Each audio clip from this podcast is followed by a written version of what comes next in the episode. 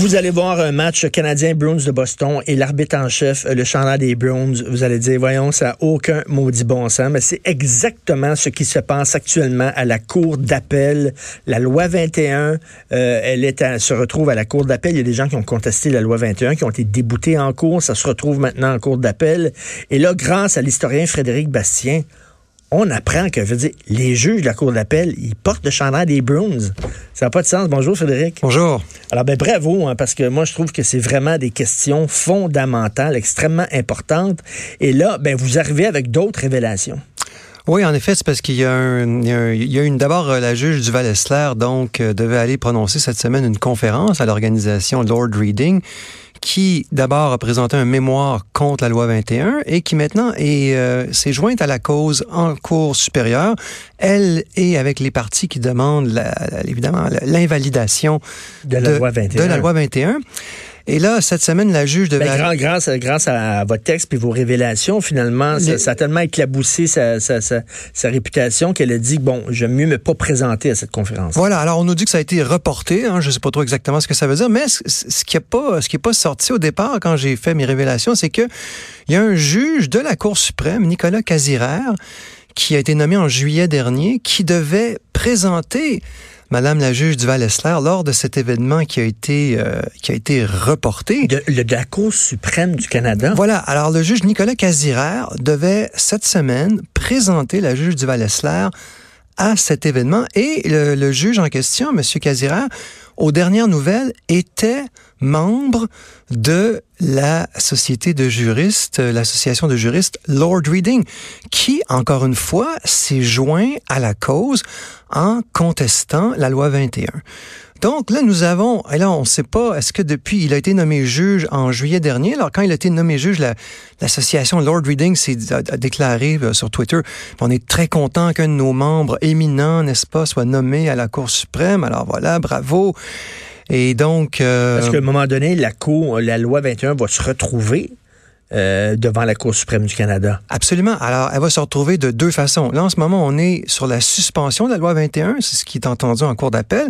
Et quel que soit le verdict, la loi est-elle suspendue ou pas suspendue ou en partie suspendue, c'est sûr que celui qui va perdre va aller en Cour suprême pour demander euh, un renversement de la décision en cour d'appel donc, là, on voit qu'il y a un juge de la Cour suprême qui, euh, qui fait partie de Lord Reading. Donc, c'est quoi cette association, là, Lord Reading? C'est une association de juristes euh, juifs qui font la promotion de l'avancement des, euh, des personnes de religion juive dans la, dans, la profession juridique, dans, dans, la magistrature, entre autres. Alors ça, c'est parfaitement légitime. Mais c'est très multiculturaliste.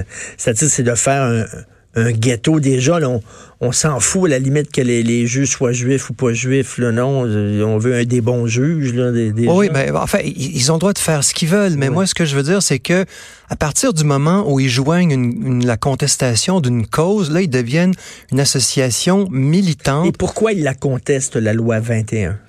Ben, ils la contestent euh, parce qu'ils sont, comme vous le dites, en faveur du multiculturalisme canadien. Mais, le, point ici central, c'est qu'à partir du moment où cette organisation-là change de nature, elle n'est plus là pour la promotion et l'avancement des Juifs dans la, profession juridique. Et elle est là pour contester les lois, se joindre des procédures judiciaires. Alors à ce moment-là, les juges qui sont en exercice doivent absolument couper tous les ponts avec cette organisation. Évidemment, ils ne peuvent plus participer à des événements, ils ne peuvent plus être membres, ils ne peuvent plus aller présenter des gens lors des réunions de cette association, ils ne peuvent plus leur donner de l'argent.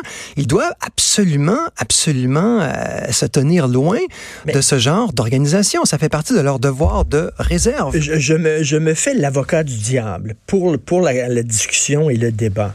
Euh, le multiculturalisme, ça fait partie de l'ADN du Canada. C'est même, bon, c'est protégé par la Charte des droits. C'est une loi fondamentale et structurante du Canada.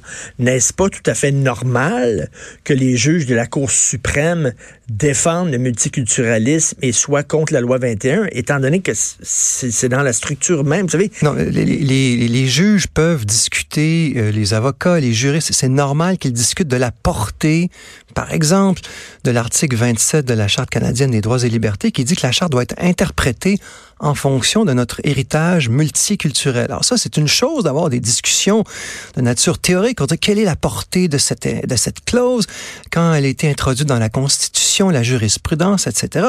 Ça, c'est une chose. Et c'est normal que les juges, les juristes réfléchissent, les avocats réfléchissent là-dessus.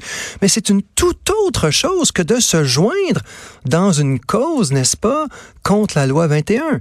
Alors là, on franchit... Parce que là, elle, elle, est juge et partie, là. Oui, et d'ailleurs, Madame Duval-Essler a elle s'est à une conférence de Lord Reading le 24 septembre dernier, où il y avait le doyen de la faculté de droit de l'Université McGill, M. Robert Leakey, qui a présenté une conférence où il disait en gros, voici comment on peut contester la loi 21 malgré la protection de la clause dérogatoire. La clause dérogatoire qui permet une protection partielle des tribunaux, d'une invalidation des tribunaux.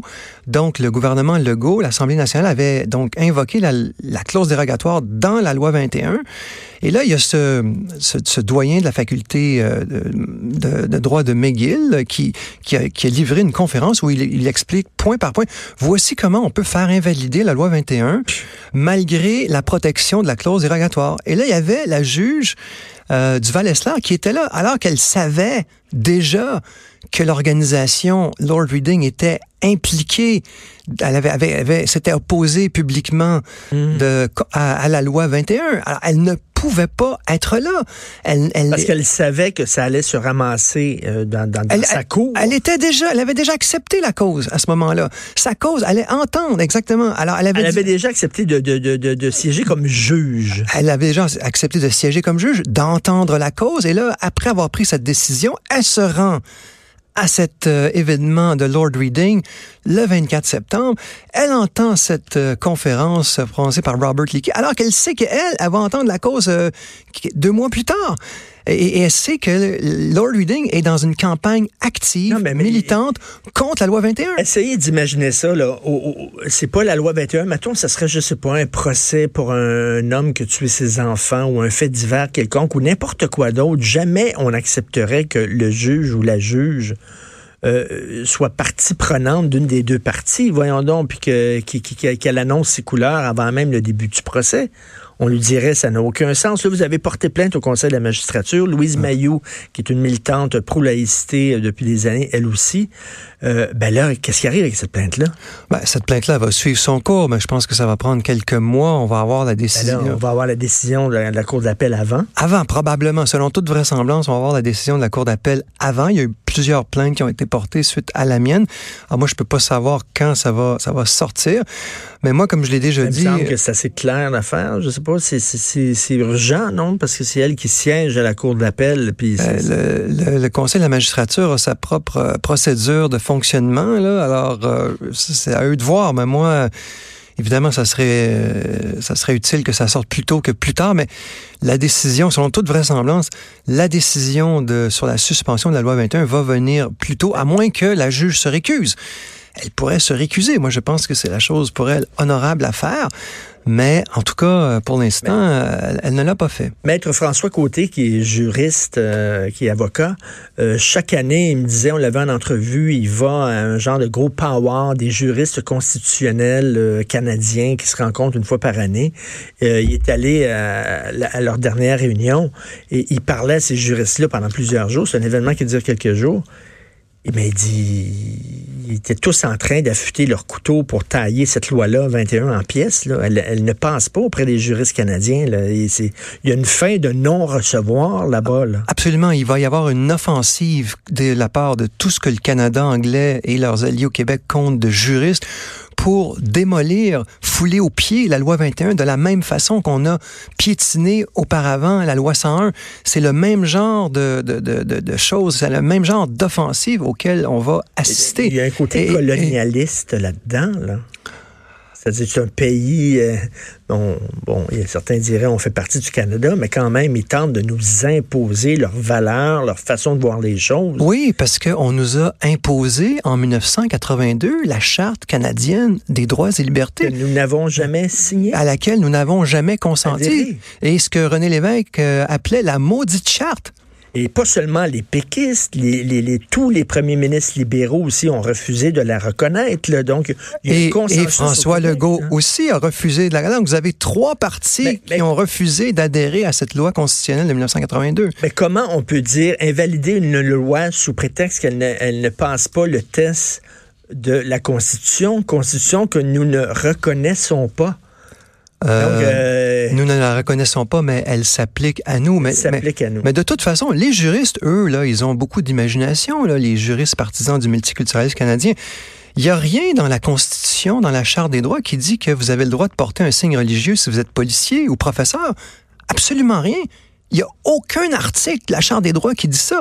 Mais là, c'est les juristes qui disent, oui, oui, mais ça, c'est, il y a un article très général sur la liberté de religion. Ils disent, ah, mais là, ça, ça veut dire que, alors, c'est des dispositions très générales. Et là, les, les, les juristes, les avocats, les juges se servent de ça, n'est-ce pas? Et ils interprètent ça de façon à dire, ben non, non, la loi 21, ça peut pas passer le test des tribunaux. Et dans votre boule de cristal, qu'est-ce que vous voyez si jamais elle est invalidée, à un moment donné, la loi 21, par la plus haute cour du pays?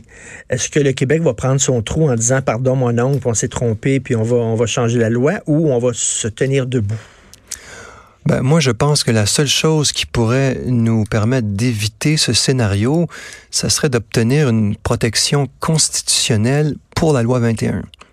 Et ça, ça pourrait, si on obtenait ça, ça pourrait nous protéger. C'est un long processus. Là. Absolument, mais ça, il faudrait que le gouvernement s'active sur ce front-là. OK, mais là, ça n'a pas l'air. Ben, oui, mais à ce moment-là, on s'en remet aux juges fédéraux. Alors ben là, on, est, on, est en, on est en désavantage numérique. Ben oui, complètement. Puis face à des gens qui ont déjà euh, montré leur couleur. Merci beaucoup, Frédéric Bastien. Merci, c'est très intéressant, ce, ce sujet-là.